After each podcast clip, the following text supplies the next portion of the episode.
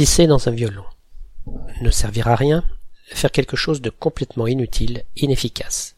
Cette expression s'emploie très souvent dans des formes comme c'est comme si on pissait dans un violon ou bien autant pisser dans un violon, pour indiquer l'inutilité totale de l'action ainsi qualifiée. Pisser, mot qui vient du bas latin pisciare pour uriner, n'est considéré comme vulgaire que depuis le XIXe siècle. Auparavant, son usage était aussi naturel que la fonction elle-même, le mot uriner étant réservé au milieu médical. De nos jours, dans le langage courant, on ne dit ni uriner, vu comme trop pédant, ni pisser, trop vulgaire, mais plutôt faire pipi, considéré comme acceptable et venu du monde des enfants. Mais pourquoi une telle association? Pourquoi un violon au lieu d'un banjo, d'une pelle à tarte ou d'une passoire? Telle quelle, l'expression date de la fin du XIXe siècle, et rien ne l'explique vraiment. Mais Alain Ray suppose que le verbe pisser n'est apparu par plaisanterie qu'en remplacement d'un verbe comme souffler ou siffler.